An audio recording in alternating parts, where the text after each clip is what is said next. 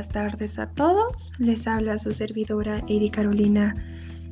Bueno, que hoy en día yo les brindaré un momento para que usted pueda generar buenas ideas. Sean todos bienvenidos a un nuevo inicio de semana.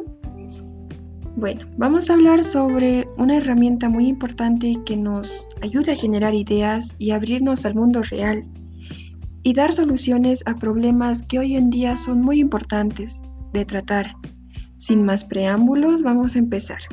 La herramienta de la que vamos a hablar el día de hoy es Design Thinking. Bueno, esta es una metodología que considera tan importante el análisis y el razonamiento, como la intuición para la resolución de problemas. Esta permite construir ideas en base a la función y a base también de las emociones. Esta herramienta gira alrededor de las experiencias del usuario. Su aplicación genera soluciones para un, para un problema que nosotros queramos desarrollar. Bueno, el, el objetivo de esta herramienta es el proceso de aprender a partir de las reacciones de los usuarios y al interactuar con el producto. Y esto nos llega a hacernos una pregunta muy, muy curiosa, que es, ¿por qué el design thinking está siendo tan usado en las empresas del mundo? Bueno, yo voy a darles cinco razones por la cual esta herramienta es importante y está siendo usada por todo el mundo. La primera es que nos permite generar ideas utilizando no solo el cerebro, sino que también podemos usar cualquier parte del cuerpo.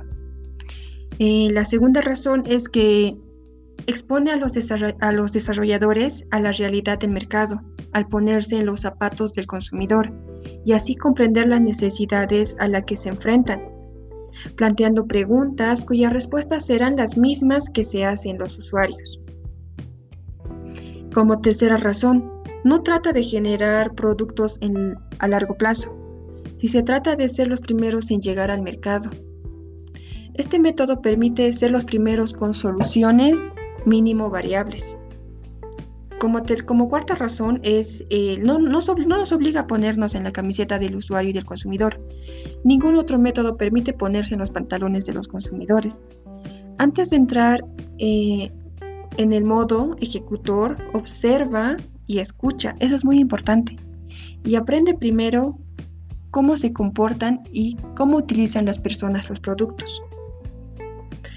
Como última razón por la cual esta herramienta es muy útil es que genera prototipos bajo un enfoque que permite el ensayo y error. Gracias a esta propuesta por la innovación, las soluciones a las que se llegan no se dejan de probar. Bueno, ahora hablaremos de los pasos de esta herramienta, que es tan importante y bueno, muy interesante. Los pasos que mencionaré a continuación debemos tomarlos en cuenta y debemos seguir un orden respectivo para así tener un proyecto exitoso. Bueno, la primera etapa del design thinking es empatizar. Esta, esta etapa es clave para entender las circunstancias, los problemas y las necesidades de los clientes para adquirir conocimiento y profundizar en la relación. Es decir, esto es ponerse en el zapato de los clientes o de los usuarios. Las herramientas que nos ayudan en esta etapa de empatizar son las entrevistas, otra es la observación, donde al momento de hacer esto, toda la información que obtengamos o que vamos a adquirir, la vamos a llevar a un perfil de usuario donde nosotros ahí vamos a describir al cliente ideal. Después vamos a pasar a un mapa de empatía donde nosotros vamos a ver o vamos a estudiar el comportamiento del consumidor, qué es lo que piensa, qué costumbres tiene, qué personas influyen en sus decisiones, entre otras cosas. Y por último está el mapa de trayectoria.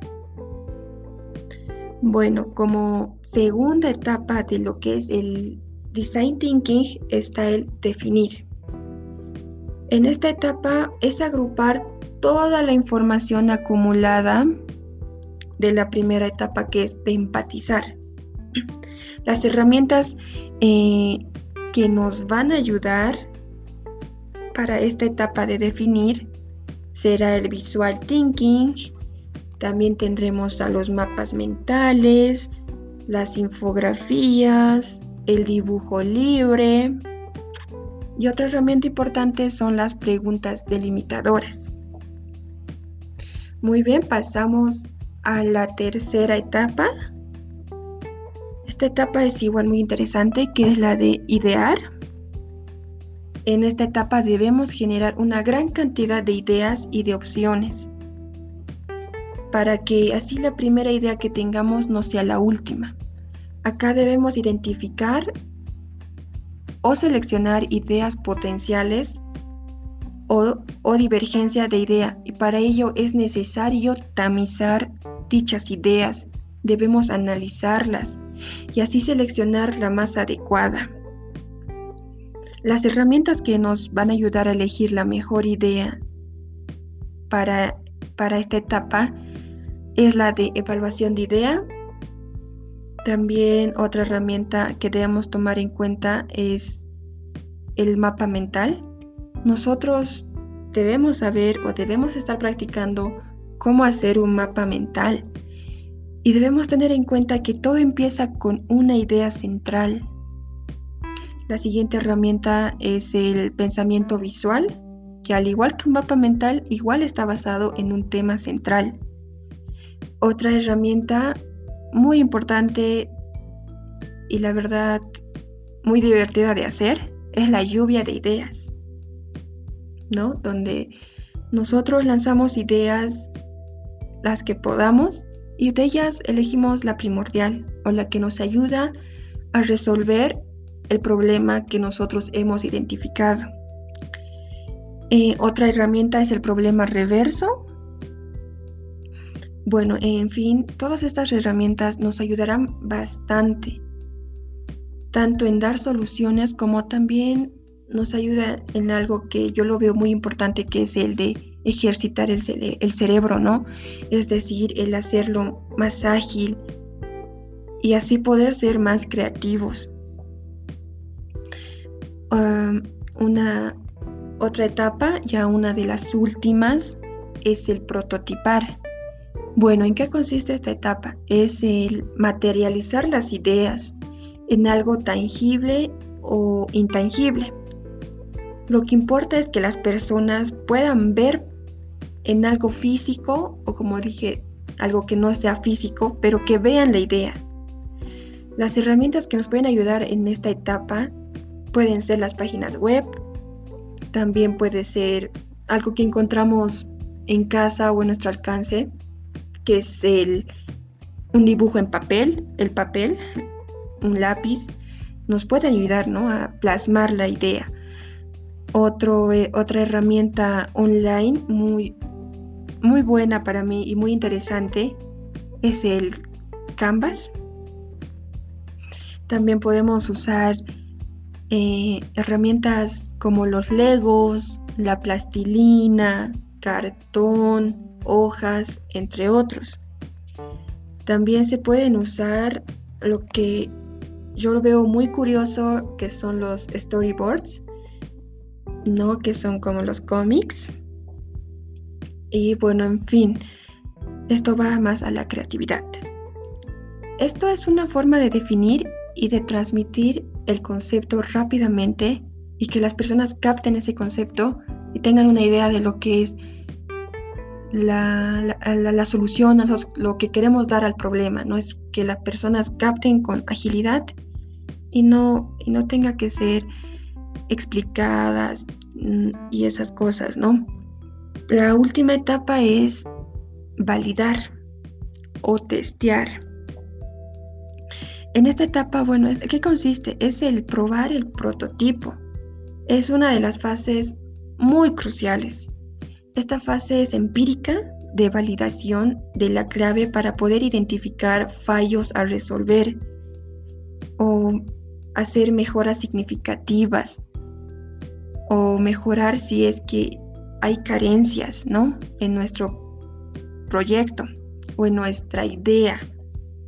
En esta etapa se debe mostrar el prototipo a las personas y debemos recopilar la información que estas mismas tienen hacia nuestra idea. Y con la ayuda de estas aportaciones que las, que las personas nos van a hacer, nosotros podemos mejorar nuestra idea, ¿no? Eh, también tenemos que tener en cuenta las siguientes herramientas que nos van a ayudar para, para nuestro proyecto. Una de las herramientas que son muy importantes es la malla receptora. Otra puede ser la tabla de validación del prototipo. Y por último, la tabla de validación PBM. Bueno, con esto doy fin a lo que es el tema del design thinking y, no como ya expliqué todos los pasos, todas las etapas para lograr hacer un proyecto exitoso. Y bueno, siguiendo las diferentes fases de este proceso, seguro que tú serás capaz de generar ideas innovadoras que tal vez a primera vista no resulten fáciles de conectar o ver variables en base al problema inicial planteado, pero lo podrás realizar con éxito. Y esto es y esto es todo. Hasta la próxima reunión y bueno, sigan esperando más consejos de cómo emprender una idea. Me despido con un lema que yo lo veo muy importante, el cual es, no olvides que un emprendedor ve, oportunidad, ve oportunidades donde otros solo ven problemas. Muchas gracias, que les vaya bien, hasta el siguiente encuentro.